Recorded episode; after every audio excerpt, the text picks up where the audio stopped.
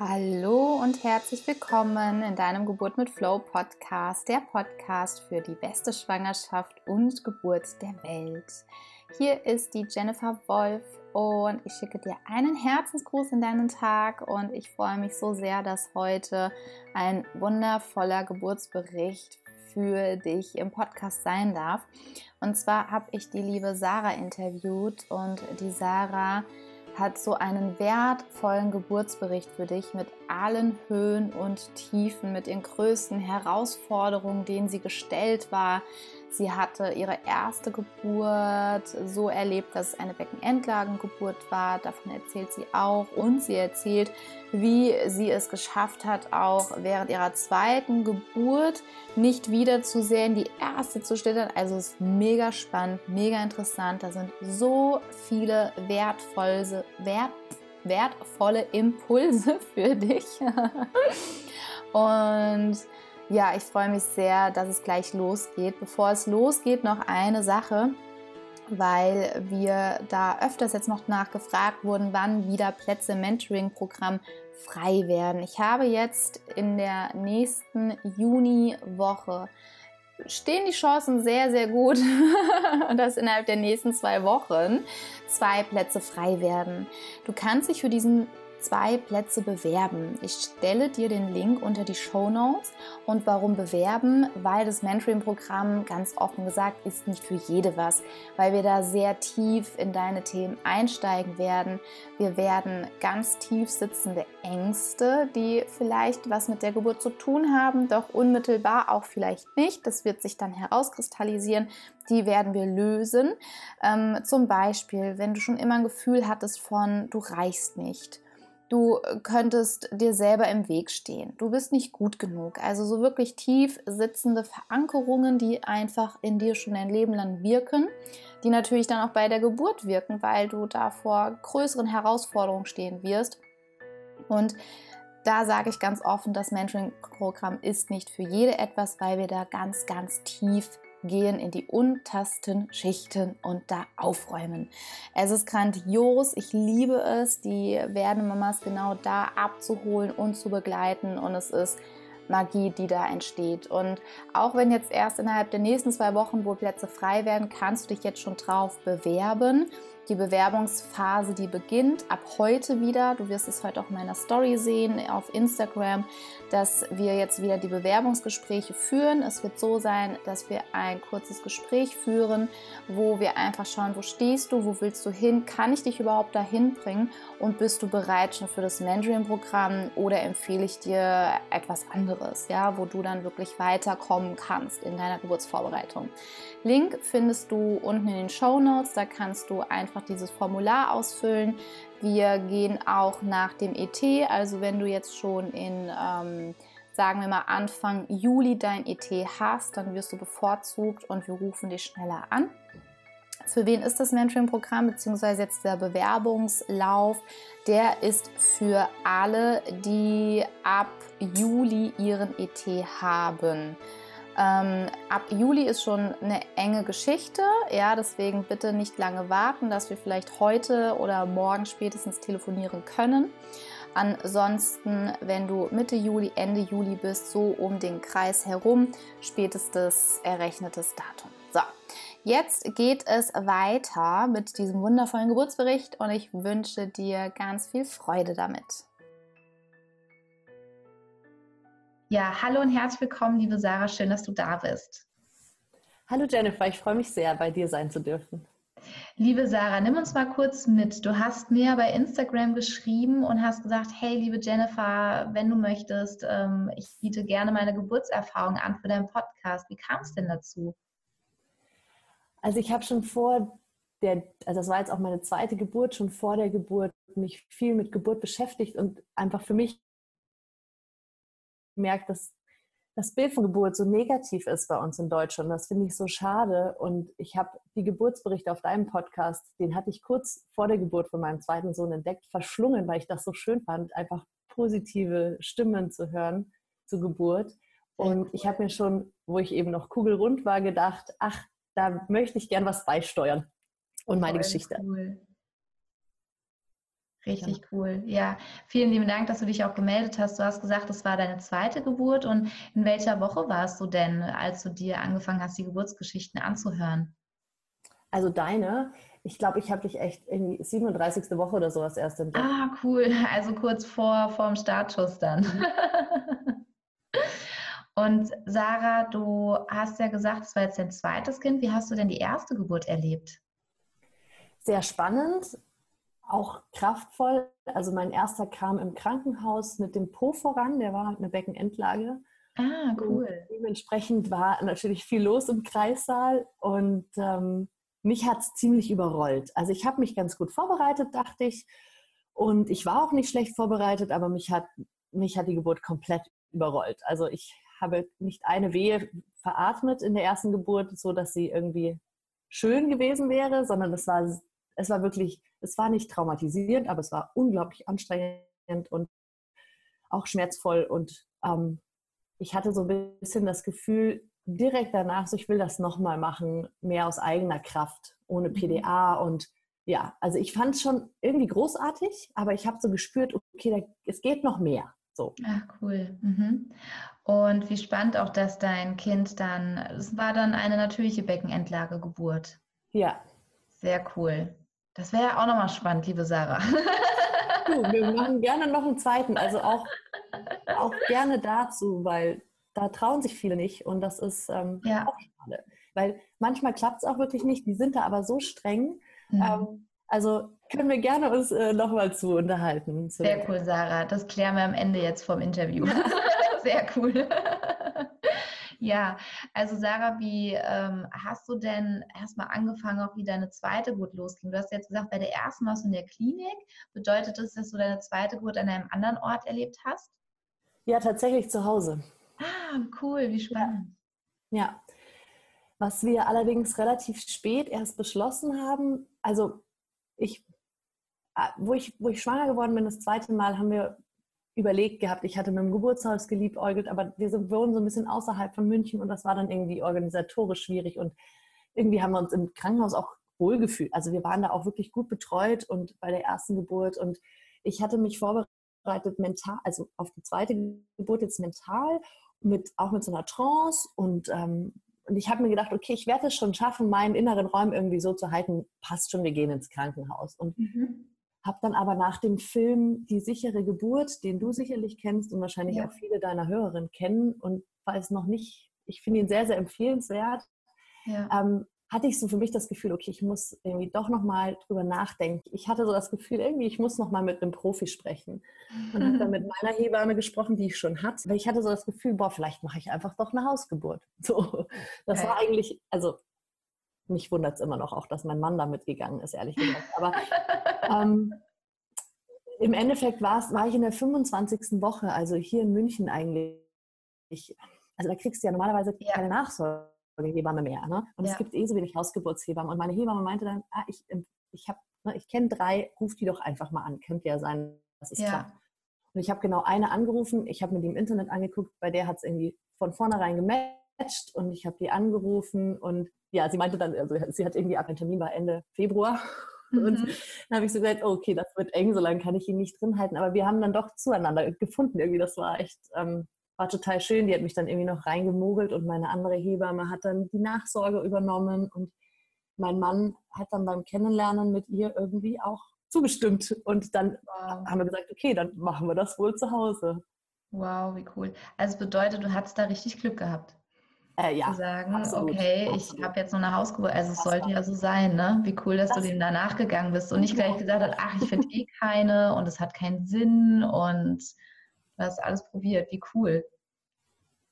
Ja, nee, das hat, ich habe aber auch gesagt, ich mache das mit der und wenn das nicht klappt, dann ist es okay. Ich hätte sonst auch keine andere angerufen. Das wäre mir als Zeichen, dann hätte ich mir gedacht, gut, dann Krankenhaus. Also, okay. aber das hat so gepasst, dass ich mir dachte, ja, dann soll es so sein. Dann darf ich das wohl so erleben. Richtig, richtig schön.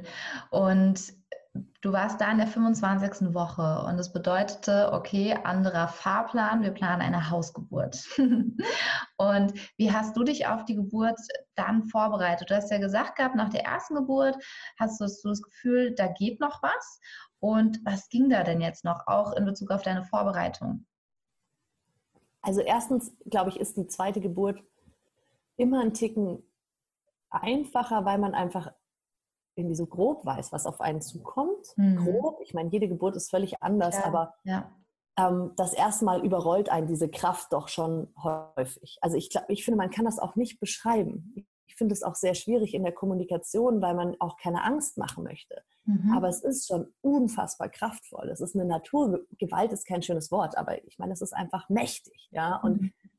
irgendwie das zu wissen und zu wissen, dass man aber damit gehen kann und dass es, dass es gut, ne, dass es gut ist, dass das Gutes bei rauskommt, das macht es natürlich eh schon leichter. Beim zweiten Mal fand ich jetzt, mhm. zumal ich eben auch eine erste Geburt hatte, die zwar nicht währenddessen jetzt nicht unbedingt super schön war, aber ähm, doch ich dass dieses Kraftvolle spüren konnte und nicht, ja. also nicht traumatisiert war, sondern ich fand das schon mega geil danach. Dachte ich mir so, wow, also wenn ich das jetzt geschafft habe, ne, dann bin ich ja hier schon, kann ja nichts mehr kommen so schnell. Ähm, aber ich, ich wusste, ich hatte, ich war sehr, sehr viel im Außen mhm. in der ersten Geburt, ähm, weil also ich A, jemand, eh jemand bin, der viel kommuniziert, viel spricht, ähm, weil ich, weiß mich so völlig überrollt hatte und weil ich auch so ein bisschen abgegeben hatte tatsächlich. So mit dem Gang in den Kreissaal war das irgendwie so ein bisschen, oder ins Krankenhaus so, ja, ihr, ne, ihr seid die Profis, ihr habt das schon öfter erlebt, ich mache das zum mhm. ersten Mal, macht mal. Und okay. Mhm es waren einfach auch wahnsinnig viele Leute vor Ort durch diese Beckenendlage, wo wirklich, also ne, wo, wo, wo man einfach wo vorsichtiger ist, wo man vorsichtiger ja, ist. Ähm, ja, ja. Und dann habe ich eine PDA bekommen. Das hat natürlich auch noch dazu beigetragen, dass ich äh, mich so ein bisschen entfernt habe von mhm. meinem eigenen Körper. Und das war so mein wichtigstes Ziel, weil ich wollte bei mir bleiben und ähm, Schön, ja. in meinem Körper bleiben und in dieses Vertrauen zu gehen. So, ich, mein Körper kann das. Der, mhm der kann das, der ist dafür gemacht. So. Ja. Und wie bist du da vorgegangen? Also was hast du dafür aktiv gemacht? Also ich habe mich ganz viel wirklich mit positiven Geburts, nicht nur Berichten, sondern generell viel mit, mit, mit Menschen unterhalten, die Geburt geil finden. Cool. Ähm, ich habe eben, ich habe auch so einen Online-Kurs gemacht gehabt, ähm, den ich sehr, sehr gut fand mit einer mentalen Vorbereitung, ähnlich wie im, Hy im Hypnobirthing, nicht ganz so dogmatisch. Ähm, mhm. Es hat mir sehr zugesagt, einfach mit einfach, es gab einen Weg, wie man in diese Trance gekommen ist und den habe ich geübt, täglich mhm. fast. Mhm. Und das hat mich halt auch, das, ich meine, es war eine Tiefenentspannung jeden Tag. Was kannst du Besseres machen als Mama? Oder generell, ne? jeden Tag ja. so eine 20 Minuten Tiefenentspannung zu gönnen, tipptopp. Ja. Also hat mir in der Schwangerschaft schon total gut getan. Und ich war aber, ich war, ich habe mich einfach viel damit beschäftigt, mit der Geburt, positiv. Ich habe mich darauf gefreut. Ich habe viel in mich reingespürt. Also ich war irgendwie so, ich habe versucht schon während der Schwangerschaft viel in meinen Körper einzutauchen, nicht mehr so viel zu lesen und sondern so bei mir zu sein. Und das war eine, das war eine großartige Geburtsvorbereitung, würde ich sagen. Und generell viel so Persönlichkeitsentwicklungsthemen in den letzten mhm. drei Jahren. Also da, da, ich war an einem ganz anderen Punkt, auch menschlich. Mhm. Ähm, die drei Jahre später jetzt zur zweiten Geburt. Ich habe natürlich wahnsinnig viel durch meinen ersten Sohn gelernt. Du weißt es selber, wow, du bist ja. Mama. Ähm, also ich meine, das Mama-Sein ist, also ich glaube, besser als, als jedes ähm, noch so gute Persönlichkeitscoaching. Ja, ne? wenn man es wenn annimmt ne? und ja. wenn man diese Spiegel annimmt und diese Aufgaben annimmt. Und ähm, ja, ich habe mich wahnsinnig entwickelt in den letzten drei Jahren und deswegen stand ich schon auf einem, an einem anderen Punkt. Also das ja. Und ich war irgendwie so schön begleitet mit meinen Hebammen. Also ich hatte ja dann, ich hatte ja dann zwei, ja. Ich hatte cool, meine ja. eigene Hebamme und dann die Hausgeburtshebamme. Ich ähm, bin selber, ich unterrichte selber Schwangerschafts-Yoga und ich habe relativ lange auch noch unterrichtet. Das war auch mega schön. Ich war halt voll wow. viel umgeben von Schwangeren. Ja. ja. das ist ja auch so eine schöne Magie. Ja. Wem sagst du das? Ja, das ist toll. Also das ist einfach echt schön. Ne? Ja. Ich habe mir Massagen gegönnt. Ich, hab, ähm, ich war bei einer Heilpraktikerin, ähm, um irgendwie so ein paar Themen auch mit der Geburt, die, der ersten Geburt, die ja. zwar eben nicht traumatisierend war, aber doch viel hinterlassen hat bei mir, mhm. mhm. wie jede Geburt. Ich glaube, ja. einfach Themen aufmacht. Ähm, ja. Und ähm, also ich habe mich einfach wirklich viel damit beschäftigt. Und ich war in voller Vorfreude. Also wow. ich habe mich mega drauf gefreut. Richtig schön. Und vor allem, was ich ja ganz wichtig finde, das war ja deine zweite Schwangerschaft, weil ich höre ganz oft auch von den Mamas, die zum zweiten Mal schwanger sind, so, dass sie sagen, ja, ich habe ja keine Zeit, ich habe keine Zeit, mich jetzt auf die zweite vorzubereiten. Wie hast du es geschafft, da rauszugehen und zu sagen, ich nehme mir die Zeit, weil ich bin wichtig, dieses Kind ist wichtig, ähm, ohne jetzt irgendwie zu sagen, das ist den anderen nicht wichtig, nur es ist ja oft ein Thema, dass diese Herausforderung da ist. Ja, das ist generell ein Riesenthema. Ähm, das ist was, was ich aber durchs Mama-Sein sowieso schon kultiviert habe, mir Zeit für mich zu nehmen. Ja. Das, weil ich einfach für mich merke, wenn ich das tue, bin ich eine bessere Mama. Ja. Chapeau, und ja. Deswegen, also, okay, und ich muss auch ehrlich gesagt dazu sagen, ich bin auch nicht der oberaltruistischste Mensch. Also mhm. war ich noch nie. Ich bin jetzt kein voller Ego-Zocker, aber ich habe schon immer mich für wichtig genommen. Ja. Also ich Sehr finde schöne, das, ich tolle Eigenschaft, ja, ja. Ja, dass es mir gut geht und ich merke, und so kann man es vielleicht auch argumentieren, wenn man eher so der krass altruistische Typ ist, ich merke, dass es um mir herum allen besser geht, wenn es, mhm. mir, wenn es mir gut geht. Sowohl meinem Mann als auch meinen jetzt Kindern, ähm, als auch meinen Freunden und äh, ja, in der Arbeit überall. Wenn ich, ja. wenn ich mich um mich kümmere, dann kann ich ganz anders nach außen gehen. Und das habe ich durch meinen ersten Sohn noch mal mehr gelernt und in dieser Schwangerschaft, in der zweiten Schwangerschaft extrem kultiviert für mich. Und das auch als Chance gesehen zu sagen, eben auch für, gerade für die, für die, für die, altruistischen Mamas da draußen, die sagen, ähm, nein, ich, ich kann mich nicht um mich kümmern, das, nein, mein Kind, mein Kind ist so wichtig, aber in dir wächst ja das zweite oder dritte oder vierte dann. Ja. Und das ist auch dein Kind. Also wenn du dich um dich kümmerst, dann geht es dem Kind in dir, in deinem Bauch gut. Und das auch so zu verstehen, glaube ich, ähm, ja. das ist ein Riesenschritt. Und dann braucht man natürlich Unterstützung. Ich meine, ganz klar, das Kind muss, also ich habe einen, hab einen Papa, der ganz großartig ist. Also ich habe einen, einen Mann, der ein großartiger Papa ist. So. ähm, ich hatte auch einen großartigen Papa, aber der ist leider nicht mehr da.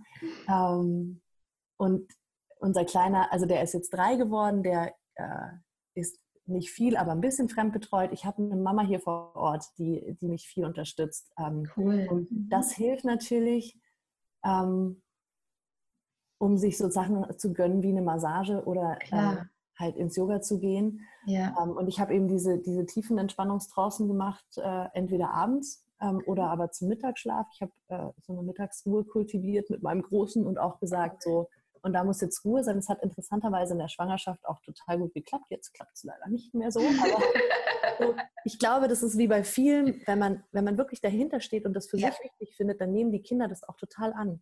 Die Erfahrung habe ich auch schon ganz oft gemacht und war dann völlig perplex. Dachte mir so, okay, krass, funktioniert. Was ist anders? Ja, genau. Das okay, ist leicht. Mein ja. Statement ist anders. Krass, ja. okay. Ne?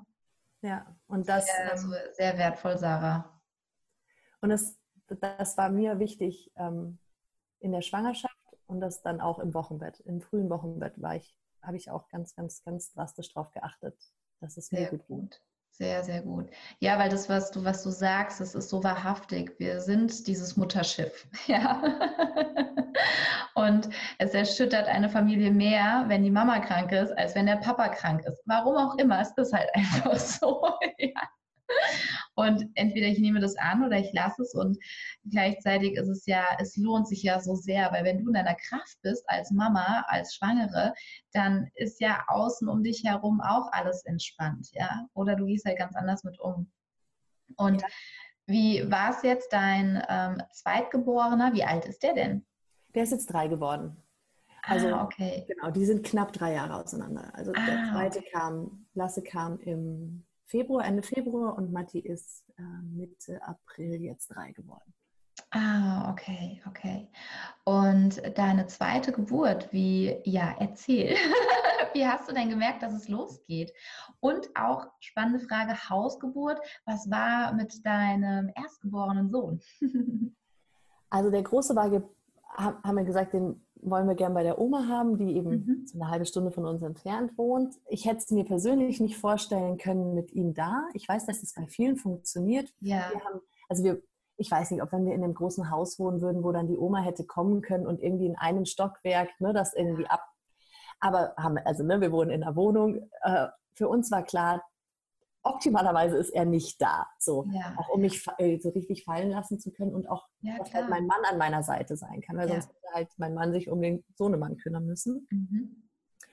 Also das war so geplant, aber gut, man weiß immer natürlich nicht, wann es losgeht. Und wir hatten auch einen Fehlalarm ein paar Tage vorher, wo ich so das Gefühl hatte, so, oh, jetzt könnte es, also ne, jetzt könnte es, das könnte es jetzt sein, jetzt könnte es losgehen. Also auch beim zweiten weiß, ist man da nicht ganz klar.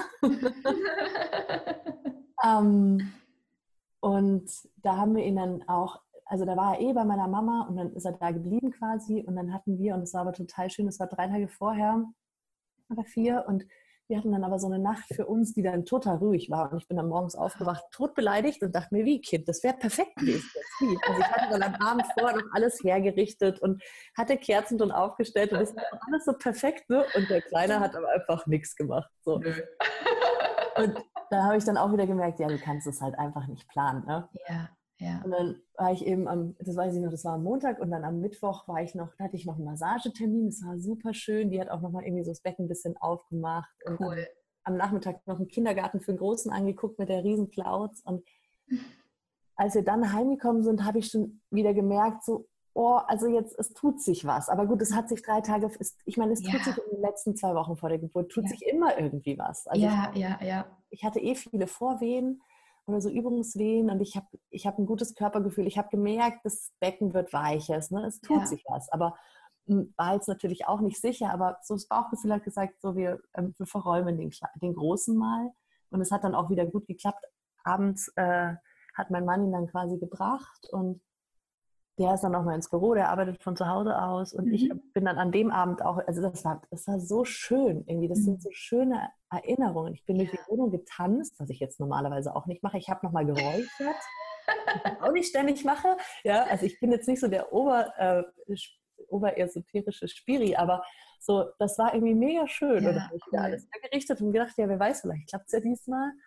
Und bin dann aber, war dann wieder alles völlig ruhig und ich bin dann ins Bett und irgendwann so um vier in der Nacht war die erste Wehe, wo ich dann, dann war es mir klar. Also das ist dann, das ist, das weiß man aber bei der ersten Geburt auch schon. Wenn die erste Mhm. Geburtswehe kommt, das merkt man sofort. Das ist Mhm. einfach anders. Und dann habe ich, also dann habe ich mich echt mega gefreut, dachte mir, ja, endlich, jetzt geht's los, super. Ähm, und habe dann meine diese Trance angemacht. Da gibt es eben auch so eine für, Mhm. für während der Geburt und Mhm. ähm, habe dann die ersten zwei Stunden da so vor mich hin. Ja, ich glaube, ich habe zwischendurch auch immer mal wieder geschlafen und diese Trance gehört und halt die Wehen, Wehen wirklich veratmet und da war, also das, bis, da war es komplett schmerzfrei. Also da habe ich wirklich nichts Negatives gespürt oder ähm, ich fand es einfach nur schön. Es war wirklich auch entspannt, es war noch nicht sehr anstrengend. Und Mhm. irgendwann um sechs habe ich mal meinen Mann geweckt und gesagt, ich glaube, du hast heute frei, du musst heute nicht zum Arbeiten. Und er so, was, wieso geht's los? Was soll ich machen? Ich so, ach, schlaf nochmal. Also ich war wirklich so total entspannt und ähm, dann hat er auch noch ein bisschen gepennt und mh, irgendwann wurde es dann intensiver. Ich lag aber immer noch komplett im Bett. Mhm. Und mein Mann hat mir dann ein bisschen was zu essen gebracht, was zu trinken. Und dann haben wir irgendwann, also ich weiß ja, wie ich bei meiner ersten Geburt war. Und da ging es sehr, sehr abrupt los. Also ich hatte einen Mhm. Blasensprung und dann ging die Wehen los, Ben. Mhm. Mhm. Die haben da auch viel gemacht, so ein bisschen so natürliche Einleitung, weil die haben im Krankenhaus gepocht und der war über Termin und da war alles so ein bisschen Mhm. stressig. Mhm. Und gefühlt hat dann alles auf einmal gewirkt. Und ich, Mhm. also ich hatte wirklich ganz starke Wehen und, und bin da überhaupt nicht reingekommen bei der ersten Geburt. Und das war jetzt beim zweiten Mal halt so schön, weil die kamen ganz lang, also wirklich wie so Wellen. Und es waren erst so kleine und die wurden größer und man hat es gar nicht gemerkt, weil jede Welle wurde vielleicht ein bisschen größer. Mhm. Aber so, ich konnte jede gut mitgehen. Und irgendwann habe ich mal so, habe ich, ist mir aufgefallen, die kommen relativ regelmäßig und waren so intensiv wie bei meinem Großen im Krankenhaus, wo ich aber schon richtig am Fluchen und am, am so das erste Mal so, wir schneiden den jetzt raus. Ja. Es reicht. Es reicht ja und äh, eben ewig gekämpft dafür, dass ich es natürlich probieren darf mit der Beckenendlage und dann echt, ich glaube nach 20 Minuten im Krankenhaus habe ich gesagt, so Kaiserschnitt jetzt ähm, und dann hat mein Mann gesagt, ja, sollen wir mal Abstände messen und dann waren die irgendwie auf sechs Minuten oder so, also schon relativ kurz. Mhm. Ähm, Und dann hat er die Hebamme angerufen und ähm, ich hatte noch eine Freundin, die macht eine Dula-Ausbildung. Ah, wie cool. Und die hatte mich gefragt, ob sie dabei sein darf. Ah, wie schön. Eigentlich mehr so zum Hospitieren. Ja. Ähm, und die haben wir dann auch angerufen und ähm, als dann die Hebamme kam, ähm, lag ich immer noch im Bett und es hatte, also es, ich habe schon gemerkt, die Wehen, Wellen oder wie auch immer man sie, sie mhm. nennt, sind da. Und es wurde intensiver, aber es war immer noch, also völlig schmerzfrei. Wow, es ging nicht die ganze Geburt so weiter. Aber ähm, ich fand das so faszinierend für mich eben, weil ich, also ich habe es auch nie ganz geschafft, den beruflichen Teil so auszuschalten, weil ich arbeite mit mhm. Schwangeren und für mich mhm. ist dieses, das Erleben natürlich schon sehr ne, auf zwei Ebenen. Ja, ja, ja, ja. Also, und ich fand das unglaublich faszinierend, dass es wirklich, dass es alles, im, also viel im Kopf ist und man so viel mit Entspannung und Atmung mhm. machen kann. Mhm. Das fand ich, also es hat mich, ich, ich war da wirklich so, ich dachte mir, boah, krass, das funktioniert echt verrückt. ja? Verrückt, geil, das funktioniert wirklich. Und als dann die Hebamme da war, ich habe dann schon gemerkt, es wurde intensiver. Ich habe mir gedacht, boah, so Badewanne wäre jetzt cool, so für den Rücken einfach, weil man mhm. spürt es schon sehr, sehr stark auch im Rücken, irgendwie wie so, ein, ja, so eine Rückenverspannung. Mhm. Wärme, Wasser, super. Und dann sind wir in die Wanne und ähm, also ich, äh, und da ging das auch noch lange ziemlich entspannt. Ähm, und ich lag eigentlich wirklich nur in der Wanne auf dem Rücken und mal auf der Seite und habe halt meine Wellen veratmet. Und zwischendurch kam mal irgendwie, also mein Mann war, glaube ich, die ganze Zeit da und die Hebamme, das habe ich im Nachhinein dann erfahren, die hat ganz oft die Herztöne abgehört. Das habe ich nie mitgekriegt, weil die haben ja bei der Hausgeburt nur so ein kleines Röhrchen, was sie da so, nur so ein kleines ja. Ding, was sie so hinhalten. Mm, und dann kam irgendwann der Punkt, ähm, wo es nicht mehr weitergeht. Mhm. Wo ich so das Gefühl hatte, ich arbeite jetzt ins Leere. Mhm. Und so im Nachhinein betrachtet, ähm, ist es total irre, weil es kam dann eine Phase, die hatte eigentlich nichts mit der Geburt von meinem Sohn zu tun. Also ah, da ging es nur um mich. Da ging es oh, um mich, um die Geburt von meinem ersten Sohn, um ganz viele Themen, die ich habe.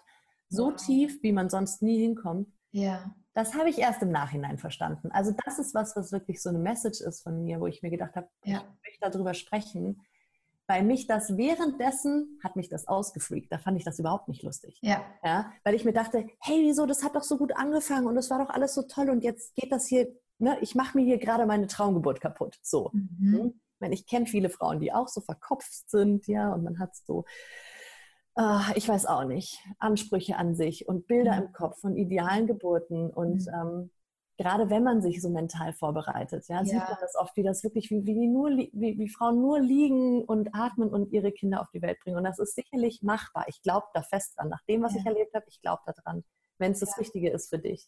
Ja. Aber jetzt im Nachhinein, wenn ich, wenn ich betrachte, was da passiert ist in diesen zwei Stunden zwischen dieser ganz, ganz wunderschönen Anfangsphase und der eigentlichen Geburt, mhm. das war für mich Augen öffnen. Also ich bin dadurch selber zu einem, zu einem bisschen anderen Menschen geworden. Also ich habe da wirklich so viel gelernt über mich und konnte so viel loslassen an alten Themen und habe so viel Kraft daraus gezogen. Das ist unglaublich. Ja. Und magst du uns da ein bisschen mit in deine Welt reinnehmen, also ohne jetzt in Detail gehen zu müssen, nur wann, wann war der Punkt, dass du gemerkt hast, oh Moment, ähm, wir, also wie bist du da wieder rausgekommen? ich, also mich erinnert es an, an mein Erlebnis in dieser Übergangsphase von Muttermund ist geöffnet, es geht jetzt in die Geburtsphase. Ich habe das so niemals Land getauft für mich, weil ich überhaupt nicht wusste, wo bin ich da gerade an diesem Ort. Und bei mir lief wie so ein innerer Film vor Augen ab, als würde mein komplettes Leben an mir vorbeiziehen und ich alles sehen, alle meine Ängste und also so, so ganz krass. Und ich fand den Moment auch echt nicht witzig und war damit überfordert. Und wo war denn der Punkt, dass du da rausgekommen bist wieder? Da gab es mehrere. Also es war dann von dort äh, ging es echt in so Wellen hoch und runter. Also wo ich wirklich, wo ich ganz, also wo ich teilweise war ich wirklich in dem allertiefsten Dunkel. Mhm. Dann war ich voll im Kopf, also mhm. so voll verkopft. Und dann habe ich es aber immer wieder geschafft, in meinen Körper reinzukommen. Und das, also erstens war eben Isabella da, meine mhm. Freundin, die die Dula-Ausbildung gemacht hat. Und die hat, also die Hebammen waren da und die waren wertvoll, weil die waren meine Sicherheit. Ja. Aber das, was gesprochen wurde, das, was, mhm. das war alles das, was, was meine Dula-Freundin gesagt hatte. Die hat Worte gefunden, die hat mich im richtigen Moment immer abgeholt mit, wow. mit einer krassen Klarheit. Und sie hat selber danach gesagt, weil ich habe gesagt, du schreib mir das auf, das war so schön. Sie hat gesagt, das kann ich nicht, das kam. Ja, genau, das kam mir wie, also die, das ist irre, das ist, die empfängt das. Also die hat das empfangen. also ja, cool.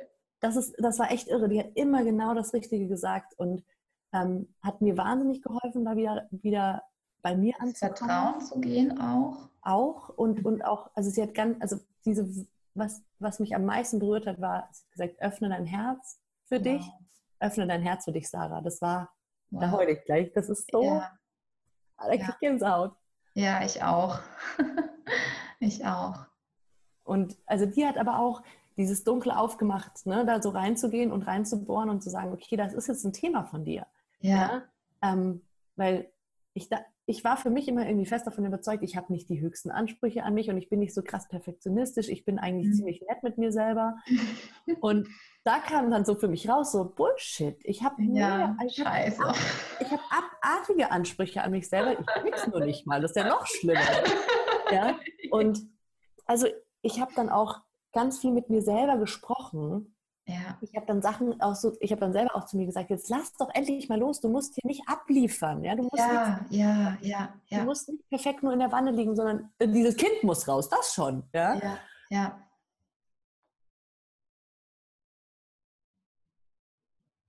Ich dann eben immer ähm, die, ähm, die Isabella mit ihren Themen, also oder was sie dann so aufgemacht hat. Und mein Mann war halt auch immer da und die Hebamme war da und die haben mich immer wieder auch zurückgebracht einfach.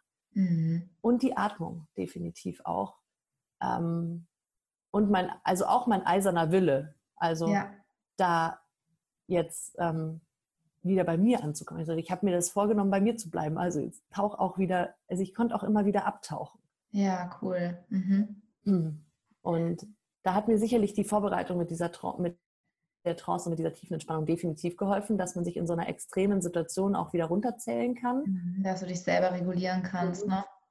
Und aber viel eben auch, dass ich natürlich nicht alleine war. Ja. Aber so, ja. was man halt oft, und das ist überhaupt kein, kein Angriff an die, an die Hebammen, aber das wenn die, das war bei meiner ersten Geburt schon so, wenn die Hebamme zu, dir, zu mir gesagt hat, Sarah, du machst das super und ne, das ist an mir vorbeigerutscht. Das habe ich mhm. nicht, das war so Geplänkel. So, mhm. ja klar, da musst du ja sagen. Ja, ja soll sagen, du machst das hier gerade scheiße, ja. ja wenn, wenn damit, du ein neues ja. Kleid kaufst, sagt die Verkäuferin auch, meide, schaut aber gut oh, aus. Ja, das steht ihnen aber ganz toll. So, und Isabella war mehr so die, die gesagt hat, du, aber das ist zwar nicht deine Farbe, zieh lieber ein anderes an. Ja. Ähm, und, und dann aber wiederum, boah, das, das sieht, ne, das sieht wund, also aber nicht nur, das sieht gut aus, sondern so, oh, das ist unglaublich, weil das schmeichelt deinen Augen und deine ja. Schultern kommen da toll raus. Also sie war viel tiefer irgendwie. Das hat, also, das war eine ganz andere Ebene als nur, ey, du machst das super und bald hast du es mhm. geschafft. Viel so. mehr in die Tiefe und zwar nicht so oberflächlich, ja. ne? Ja. Das und war das, das war halt irre. Also das war wirklich irre und ähm, ja. in der Badewanne wurde es dann bevor ich hier hängen bleibe und das Interview drei Stunden geht, in der Badewanne wird es dann irgendwann zu eng. Und das war Spannende war aber, dass in dem Punkt ähm, hatte mich meine Hebamme das erste Mal untersucht und der Muttermund war offen eigentlich. Das Becken war ah. weit. Also sie hat, sie hat dann, sie hat dann eigentlich gesagt, komm, wir lassen noch mal Wasser nach. Mhm. Und rein, rein körperlich hätte Lasse da kommen können. Mhm. In der Wanne. Also mhm. drei Stunden oder zweieinhalb Stunden bevor er dann im Endeffekt gekommen ist. Wow, das ist total spannend, was du sagst, weil gesagt, körperlich, nur das ist so spannend, weil mental vom Kopf her, vom Kopf her kannst du ja während der Geburt jederzeit aussteigen. Ja. Das ist so Voll. faszinierend. Das ist so faszinierend. Volle, volle Kanne. Und das, das war so spannend, weil dass sie da eben untersucht hat, weil ich hatte eben ja das Gefühl, ich komme hier nicht weiter. Und sie ja. hat gesagt, aber es ist alles offen, Sarah. Was, ja. was, was nicht kam oder was zu wenig war, waren starke Presswehen. Ah, okay. Und mhm. das Pro Problem in Anführungsstrichen war, dass das, das hatte ich bei meinem ersten auch. Mhm. Und dieses Gefühl, dass, dass, dass diese Wehen nicht kommen im richtigen Moment, das hat mich dann total zurückkatapultiert in mhm. die erste Geburt mhm. und hat da dieses Thema aufgemacht, dass ich da versagt habe. Gefühl. Ah, wie interessant. Für mich. Ja, ja, ja. Ähm, und das hat mich dann wiederum so in den Kopf geholt, dass es eine Zeit lang sehr, sehr schmerzhaft wurde, weil ich halt überhaupt nicht mehr in meiner Atmung war. Ich war nicht in der tiefen Entspannung. Ich war einfach nur in meinem Kopf, der gedacht hat, verdammte Kacke, jetzt geht dir selbe Mist los und ich mm. bring's wieder nicht. So, das war's. Ich bring's wieder nicht. Mm. So. Mm. Und da hatte die Hebamme dann auch irgendwie eben irgendwas gesagt mit, denk an Mattis Geburt, da hast du es auch geschafft. Und ich weiß noch, ich war in der Badewanne und ich habe gesagt, nein, habe ich ja nicht. Wo ich mir denke, mhm. natürlich, also ich meine, er ist ja definitiv da. Ne? Also ich meine, ja, da habe ich ja wohl schon geschafft. Aber dieses Thema, das war so, so präsent noch, was mir gar nicht bewusst war. Ich dachte, die, die Geburt hat nichts hinter, also ne, ich hatte das ja, klar. Ja. verarbeitet oder geheilt oder wie auch immer, aber das Thema ja. war noch so da. Ja. Weil es ein Thema wahrscheinlich auch war schon vor der Geburt von ihm. Ein ja. ganz, ganz altes Thema, ja. Ja, genau. Und diese Wehen haben gefehlt und wir haben dann kurz noch in der Badewanne versucht, die so ein bisschen ähm, anzureizen. Ich meine, die haben da ja so ihre Hexenmittelchen, sagen. haben ja. irgendwas geschnuppert und sie haben was ins Badewasser gemacht. Aber ich meine, also, Mensch, ich war nicht so weit. Das, also mhm. wir hätten machen können, was sie wollten. Ich meine, klar, mhm. ein Tropf im Krankenhaus, der übergeht alles. Aber ja, wenn du es so versuchst anzukitzeln, das ja. funktioniert nicht, wenn du mental nicht bereit bist. Ja. Und ich war noch nicht bereit für die Geburt einfach. Es musste noch so viel anderes raus. So, das habe ich alles im Nachhinein erst verstanden. Ich wünsche allen, die da zuhören jetzt, die in dieser Geburt sind, äh, in der Situation sind in der Geburt, dass sie während der Geburt an mich denken, kurz. Ja. Ach ja, geil, das gehört dazu. So. Ja, geil, genau, Sarah. Ähm, Wobei das, das haben Gutes. Wir, ja, das haben wir von außen natürlich wurde mir das auch so. Das, ne, das haben auch alle gesagt, ja. so das gehört dazu. Und man weiß, dass ja auch so diese Übertrittsphase, die ist schwierig. Aber mir war nicht bewusst, dass sie so, dass ich dachte, das ist körperlich schwierig. Porten öffnen. Ja, aber das ist eben, das ist so, dass es so in diese, ja. dieses Dunkel geht. So, das mhm. war mir nicht bewusst. Ich dachte, hallo, ich habe mich vorbereitet, ich atme hier schön gemütlich, ich nix mit Dunkel, hell, ja, Licht. Ja, hallo, hallo. ja. ähm, und wir sind dann aber aus der Wanne raus, weil es war irgendwie klar, okay, wir kommen hier nicht weiter, wir brauchen irgendwie einen Positionswechsel. Und dann sind wir ins Wohnzimmer und es war auch nur so ein Moment, halt so, oh geil, Hausgeburt. Ne? Da waren Kerzen an und es war irgendwie alles hergerichtet. Oh. Und also es war einfach so, oh, voll schön. Ja. Ähm, und dann sind wir auf dem, dann war ich auf dem Hocker und dann ging es da so ein bisschen weiter, aber es war dasselbe Problem. Also die Wehen waren da, es war schon kraftvoll, es war auch anstrengend natürlich. Ich wurde natürlich auch erschöpfter mit der Zeit. Ja, ja. Weil auch je mehr Wehen ich natürlich nicht bei mir war, die, sehen, die gehen viel mehr ins Außen. So, ja. da, die sind so ineffizient. Dann ist mhm. es irgendwie so, dann geht die Power so weg. Ja in den Schmerz und ins Schreien oder ins Rufen oder ins Tönen oder was auch immer, aber es ist so nicht so fokussiert. Dieser ja, es verpufft und kostet ja. total viel Energie. Und, es war, und ich habe schon immer gesagt, ich brauche eine Pause, ich brauche eine mhm. Pause. Und interessanterweise ist das auch ein Thema von mir. Ähm, mhm. So dieses bloß nicht überanstrengen ne, man, das ist ungesund, sich mhm. zu überanstrengen. So. Und mhm. das kam bei der Geburt halt voll. Ich meine, ich habe ah. dann noch so ein, ich habe dann so ein Teechen noch gekriegt und ich hatte nur so dran, also wenn ich da so im Nachhinein dran denke, das ist so geil, weil ich habe dann nur so genippt dran, gell, so, so bloß nicht zu viel davon trinken. Ich, ich war nicht bereit, das, so im Nachhinein. Ne? Ich, ich, ja. ich wollte nicht diese volle Kraft, nicht all in, nur so, ja. Ja. schon gerne so ein bisschen den Berg rauf, gell? aber also, aber nicht jetzt nicht rennen, ja, und jetzt auch nicht das letzte steile Stück. Ja also ich war auch schon immer, ich habe immer gern Sport gemacht, aber nie Leistungssport so. Mhm. Ich bin schon gerne an meine Grenze, aber jetzt bloß nicht, also aber nur so kurz ja. davor. Also das, ja. ja. und das war halt auch so. Bis dahin war es super, aber, aber jetzt so das letzte Stück, ich habe eine Pause gebraucht einfach. Mhm. Und das Geile war, dass ähm, ich mir die einfach nehmen konnte. Ich bin dann aufgestanden von dem Gebärhocker. Ich habe gesagt, ich gehe jetzt. Und alle, Geil. wo willst du denn hin? So, nackt. ähm, Egal. Bis, bis, dato war meine Fruchtblase noch intakt und das fand ich mhm. total krass, auch in der Badewanne, weil ich habe das immer gespürt, wie es diese Fruchtblase so ein bisschen rausgedrückt hat. Ah, okay. war total abgefahren.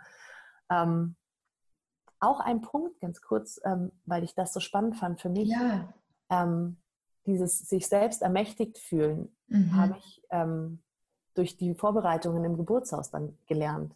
Weil im Krank also man ist ja irgendwie so beim Arzt, da wird alles für einen gemacht und mhm. ähm, man, also ich weiß noch, wo ich das erste Mal, hat sie gemeint, ja, stell dich mal da auf die Waage. Und dann habe ich mich draufgestellt und habe eigentlich darauf gewartet, dass sie das Ergebnis abmisst. Ja. Na, ob, also, wie krass ist das eigentlich? Ich denke, ich kann ja selber gucken, dass da 67 steht und ihr das sagen. Genau. Und dann pieselt man halt selber auf die diese Dinger drauf. Und das, das waren so Kleinigkeiten, aber die haben mir gezeigt, so dass meine Schwangerschaft, ne, ich bin ja. da am, und ich habe mich auch während der Geburt zum Beispiel ganz viel selbst untersucht, was ein bisschen klingt. Aber also, ne? Aber, überhaupt nicht. Überhaupt also ich habe ich hab wirklich geguckt, so, wenn du, hier was vorwärts, ja. Genau. Du bist, das ist grotesk für jemanden, der komplett den Bezug zu sich selber auch vielleicht jetzt neu entdecken darf.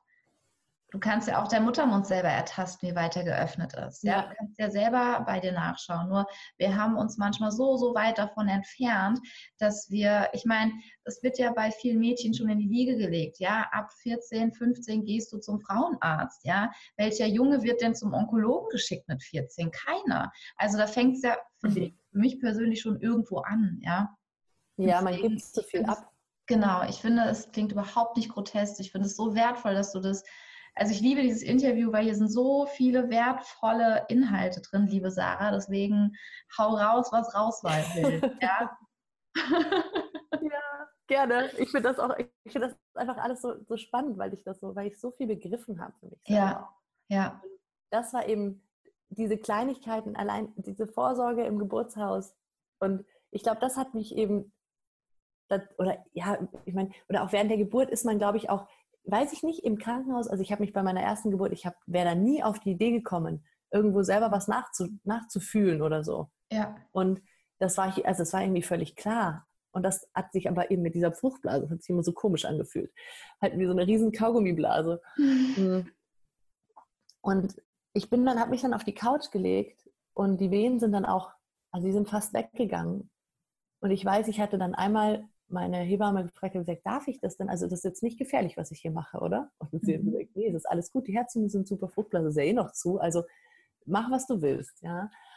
Und dann lag ich 20 Minuten, glaube ich, ungefähr. Ähm, und das hat, die Wehen waren ganz leicht. Also ich bin, es war cool, weil die mich wieder in diese Trance gebracht haben. Ich konnte die wieder, weil die, du kannst ja dieses, diese Atmung und dieses, die, die Atmung vor allem, kannst du ja nur mit den Wehen oder den Wellen so richtig schön üben oder ja. spüren. Das ist das, ja. das Traurige, dass man die so schlecht vermitteln kann und so schwer auch üben kann, ja. weil du eigentlich diese Welle brauchst, brauchst um, um, diese Atmung genau. zu üben. Genau, genau. Und deswegen war das so perfekt, weil die waren ganz leichte Wellen und ich konnte mich wieder so eingrooven und dann ist mhm. die Fruchtblase geplatzt, so ganz friedlich. Und ähm, das lief dann so, dieses warme Wasser lief dann so zwischen meinen Beinen und die Hebamme meinte, komm, ich mach, mach dich schnell sauber. Und ich habe gesagt, nee, ich brauche das jetzt gerade irgendwie so. Ich brauchte ja. so dieses dieses Warme und dieses Gefühl. Knoten geplatzt. Ne? Losla genau, dieses ja. Loslassen, so Kontrolle ja. auch irgendwie abgeben. Ja. Und das ist, das war so friedlich und das war so schön. Und da habe ich dann echt nochmal Kraft, ähm, Kraft gesammelt. Und ähm, dann ging es so, dann ging es so in die richtig heiße Phase quasi. Mhm. Und auch da kamen nochmal so ein bisschen Themen auf. Ähm, gerade so eben mit diesem, mit diesem abliefern, Perfektionismus mhm. und mhm. viel, viel auch die Geburt von meinem ersten, dass ich halt echt, dass ich so das Gefühl hatte, oh, ich, ich arbeite hier ins Leere. Mhm. Und es war dann tatsächlich so, dass ich nochmal Mutter, so eine Muttermundslippe vorgeschoben hatte. Also es mhm. hat auch wirklich nochmal, also körperlich nochmal zugemacht. Mhm. Ähm, und es war dann, das war körperlich dann sehr anstrengend, daran vorbeizukommen. Die Hebamme hat ja. die dann so ein bisschen halten. Das war dann wirklich, da musste ich halt richtig mitpressen. Ja. Rücken ja. schieben, da irgendwie die, ne, den Kopf dann da dran vorbeizubekommen. Und es war nochmal sehr kraftraubend quasi. Ja. Und dann, da, wo, wo es dann, wo dann, wo dann aber diese Mutter quasi wieder weg war, ich glaube, ich, ich weiß noch, ich saß da so auf dem Boden und diese, dieses Gefühl werde ich auch nie vergessen, diese Erdung, die ich da gespürt habe. So ich, ne, mhm. ne, mein, so, also ich wär, als wäre ich mit meinem Steiß verbunden mit der Erde. Mhm. So. Mhm. Und das, das ist auch so ein Bild, von dem ich immer noch so profitiere, wenn ich irgendwie so das Gefühl habe, ich brauche mhm. Kraft, dann denke ich mir, okay, alles klar. Ich mhm. denke an diese Situation, wie ich da sitze und wie ich halt verbunden bin. Tankst dich auf. Und ähm, von dort aus haben wir dann aber die Position gewechselt und es war interessanterweise mein Mann, der mhm. war immer da, also ich habe auch oft irgendwie so die Arme nach oben geschmissen, weil ich mich so wo halten wollte und er war immer da irgendwo. Auch egal, wo ich war, er war immer da. und ich glaube, zwischendurch hat er mal den Hebammen Kaffee gekocht, keine Ahnung. Aber wenn ich ihn gebraucht habe, war er immer da. Und ähm, ähm, ich hatte dann, also er war auch der, also er war auch derjenige, der gesagt hat, so und jetzt trink mal noch ordentlich von dem Gebräu. Der hat es ganz genau durchschaut, dass ich da vorher nur genippt dran habe. Ne? Und also er war der, der, der, der hat sich das angeschaut, und er hat irgendwann beschlossen, so, und wenn wir jetzt ja. nicht in die Potte kommen, dann wird das hier nichts. Dann müssen wir am Ende doch noch ins Krankenhaus. Ich Ja. hatte zwischendurch auch übrigens wieder zweimal gesagt, ich, wir fahren jetzt. Wir fahren jetzt ins Krankenhaus.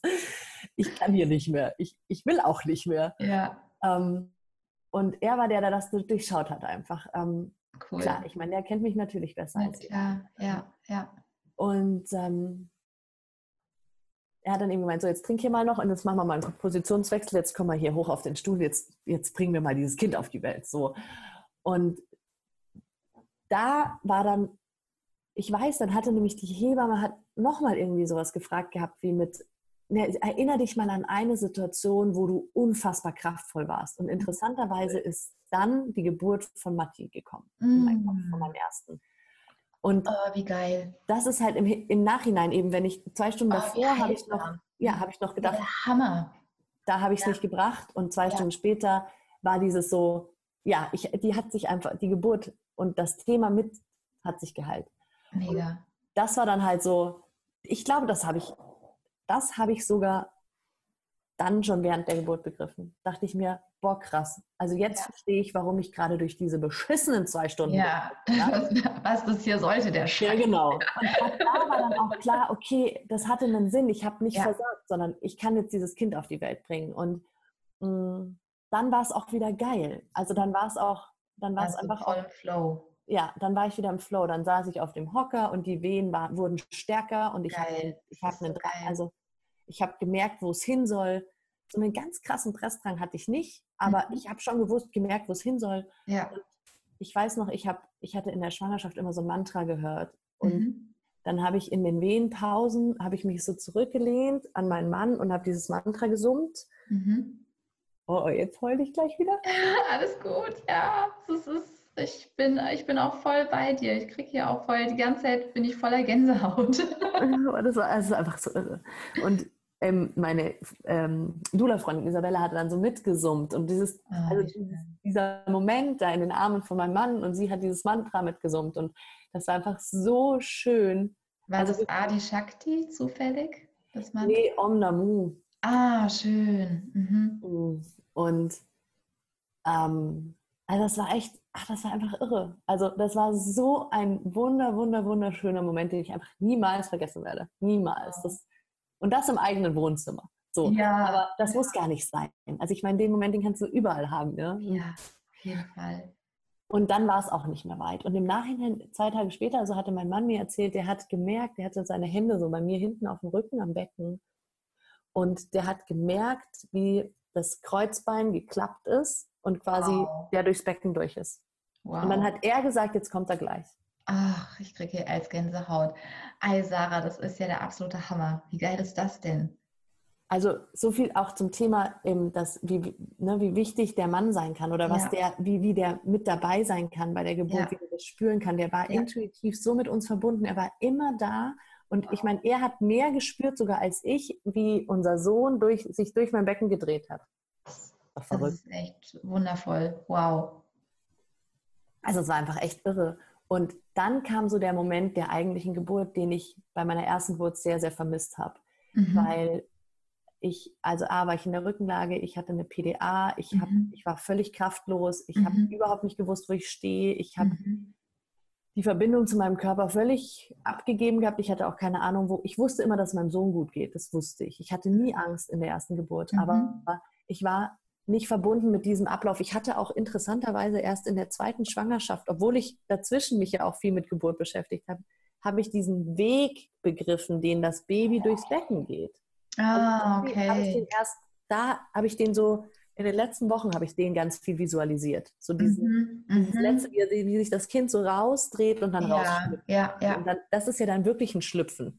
Ja, das bis natürlich, genau. Aber das ist ja dann wirklich Kann so ein ja Rausschlüpfen. so ein Schlüpfen, ja. Und ähm, ich saß und ich, wu- ich wusste dann auch so, okay, jetzt habe ich jetzt, jetzt bin ich an dem Punkt, jetzt kommt er gleich. Das, das war dann auch klar. Und das, das war dann eben so diese eigentliche Geburt, was ich so vermisst habe, dieses, Mhm. er kommt raus und ich war ja eben auch in der Hock, also auf diesem Gebärhocker ist man ja wie so in der, ne, in so einer hohen Mhm. Hocke. Ja. Und dadurch habe ich ihn halt auch direkt gesehen. Meine Hebamme hat ihn aufgefangen, ich habe ihn angeschaut Ah, wow. Konnte ihn halt direkt ans Herz nehmen. Ich hatte aber vorher noch ein T-Shirt drüber gezogen, weil mir so kalt war aus der Wanne. Und meine Hebamme, ich weiß noch, die meinte nur, zieh noch schnell dein T-Shirt aus. Und ich habe so das T-Shirt vom Leib gerissen und ihn mir so auf die, auf die Brust gelegt. Und das war so, danach war mhm. alles, eh alles schon vergessen. Also, ja. weil, und das hat, ich hatte da wirklich das Gefühl, okay, ich habe jetzt gerade zwei Kinder auf die Welt gebracht. Also meinen großen und den, also ich durfte diese Geburt wirklich. Wie berührend, ja. Ja, dieses, diesen Geburtsstolz, diesen ja. Gebärstolz, den habe ich ja. doppelt erlebt. Also ich habe, wow. das war echt, und so lag ich dann auch auf der Couch voll drauf. Ja. voll im Endorphin auch. Ja, so, oh, ich bin die Königin. Ja, ja, das ist so abgefahren, dieses Gefühl. Vor allem hast du ja das Gefühl, boah, mir kann keiner mehr was. Ich bin unbesiegbar, ich bin unsterblich, ja. Ja. Das ist mega cool. Wow, wie schön. Mich berührt es total, dass du sagst, ich habe das Gefühl, ich habe zwei Kinder zur Welt gebracht. Das ist so, so berührend und so schön. Und ich glaube, es ist auch einfach schön und ich, man braucht dafür auch nicht unbedingt eine zweite Geburt. Ich glaube, man ja. braucht nur jemanden, der einen begleitet auf dem Weg zu diesem Gebärstolz. Weil ich glaube, ja. es gibt ganz viele Frauen, die, ich meine, ich gehöre ja offensichtlich dazu, ähm, die den nicht, nicht ganz spüren können, nicht ganz oder mhm. gar nicht, mhm. weil es eine PDA gab, weil es ein Kaiserschnitt war, weil was weiß ich was. Ja. Ähm, aber das ist so völlig egal. Ja. Also das ist einfach egal. Und es geht nicht darum, wie schnell dieses Kind auf die Welt kommt. Es geht nicht darum, ob es ja. ne, wehgetan hat oder nicht. Es, es gibt keine B-Noten auf die Geburt. Ja, ja, ganz genau. Das ist ein schöner, das ist ein schöner Gedanke. Es gibt keine B-Note, ja. das ist echt cool, ja. Gibt irgendwie keine 1 plus mit Sternchen und nee, da kriegst du aber Punkt zugeführt. Ja. Oh, du hast gesagt, es tut weh. Minus drei Punkte. Ah, Moment. dö, dö, ja. Aber ich glaube, das ist auch so ein bisschen, also gerade geht dir sicherlich auch so, gerade wir, die uns mit der Geburt beschäftigen und auch mit Frauen arbeiten, ja. um sie zu einer schönen Geburt, äh, um sie da zu unterstützen. Das Thema Schmerz ist ja schwierig, ja. Total. Und das Wort Schmerz und jetzt eben gerade im Hypnobirthing ist das ja super streng. Eben, da darfst du ja, ja Wehe und Welle und also Welle, ja, Wehe und Schmerz auf keinen Fall sagen, ja. Genau. Ähm, und das finde ich ganz schwierig, weil dadurch dann oft wiederum dieses Bild vermittelt wird, dass Geburt gemütlich im Pool liegen ist. Genau. Und ich sage immer dazu, Geburt. Ja. Und wie gesagt, ich glaube wirklich daran, dass das funktioniert. Ja. Aber ich glaube, dass jede Geburt einfach ein ganz, ganz eigenes Gesicht hat, wie sich mit ja. einem ganz anderen Gesicht zeigt. Und wenn man es schafft, da mitzugehen, ja. ähm, dann ist es, dann, dann ist es währenddessen, glaube ich, immer geil, auch wenn es, wenn es mal zwischendurch wehtut. Genau. Und auch wenn es super anstrengend ist. Ja. Und auch wenn man über die Grenzen geht und ja. durch, durch das Dunkel. Ja, so, so wahrhaftig, was du sagst. Deswegen, ich sage immer, die, die Disney-Geburt, ne? Und ja, kein, nee, nee, ja nicht an das Worst-Case denken. Ich sage, naja, es ist ja auch eine Art der Vorbereitung und es ist wichtig, sich alle Facetten von einer Geburt auch anzuschauen, ja, zu gucken, okay, dass eben dieser Überraschungsmoment nicht ist. Und gleichzeitig, ähm, ich denke, dieses Mittelmaß ist sehr, sehr gesund, ja um, um wirklich zu gucken, okay, nicht das Gefühl zu haben, man hat am Ende versagt oder dieses dogmatische, ja, Moment, gucken wir nochmal, nee, du hast da leider Schmerzen empfunden. Das war jetzt keine Hypnobirthing-Geburt. Ja. ja. also nee, das, das können wir so nett durchgehen lassen, kriegst du nicht dein Zertifikat so ungefähr. Ne? Und das ist ja der, der größte, der größte Schwachsinn, ja, überhaupt. Ja. Ich finde persönlich eine Geburt, ich, jede Geburt hat die Chance, die persönliche beste Geburt der Welt zu sein. Ob das ein Notkaiserschnitt war oder wirklich die Disney-Geburt im Wasser, wo man liegt und ähm, ne, Mehr mit Delfinen am liebsten noch. Genau, genau, mit Delfinen und Blumenkränzchen auf dem Kopf. Ne? genau, aber lass es nicht nass werden. genau. ja, also wir sind uns da sehr einig. Liebe Sarah, ich fand das Interview so wertvoll. Da sind so, so viele wertvolle Inhalte mit dabei. Ich habe eine abschließende Frage, die ich jeder Mama stelle, die hier im Podcast ist. Was würdest du einer schwangeren, werdenden Mama noch mit auf den Weg geben wollen? Ah, Geburt, bei Geburt gibt es keine B-Noten, ist, glaube ich, äh, kommt da, glaube ich, ganz gut als Zusammenfassung hin und ähm, vertrau drauf, dass dein Körper weiß, was, was er tut. Und, ja. äh, das ist es, glaube ich, wirklich. Ähm, Sehr schön. Der weiß, was er tut. Auch wenn sich zwischendurch manchmal nicht so anfühlt. Ja, und es lohnt sich ins mentale Fitnessstudio zu gehen. Also das ist ja, das ist echt das Faszinierende. Ich finde, es kriegt man so gut herauskristallisiert, gerade bei deiner Geburtsgeschichte, wie, wie du immer gespürt hast, bin ich im Kopf, bin ich im Körper, bin ich im Kopf, bin ich im Körper, ja, im Gefühl, im Denken, ja. Mega, mega geil. Also, liebe Sarah, ich danke dir vom ganzen Herzen für dieses wundervolle Interview und ich wünsche dir noch einen wunderbaren Tag und vielen lieben Dank für deine Zeit. Sehr, sehr gerne und äh, dir auch einen wunderschönen Tag. Danke dir. so, meine Liebe, ich habe dieses Gespräch so sehr genossen mit der lieben Sarah. Es war so beflügelnd, es hat mich so sehr berührt. Und wenn dir diese Folge gefallen hat, dann schenk doch dem Podcast ein bisschen Futter in Form von Sternen. Ich liebe es, eure Feedbacks zu lesen. Ich liebe die Nachrichten, die mich erreichen, wie sehr Ihnen der Podcast geholfen hat zu Ihrer Geburt und den größten Dank, den du ja mitgeben kannst, ist einfach den Podcast Geburt mit Flow zu unterstützen in Form von einem kurzen Feedback. Und umso mehr Sterne, umso mehr freut sich der Podcast. Ich schicke dir einen Herzensgruß, deine Jennifer von Geburt mit Flow.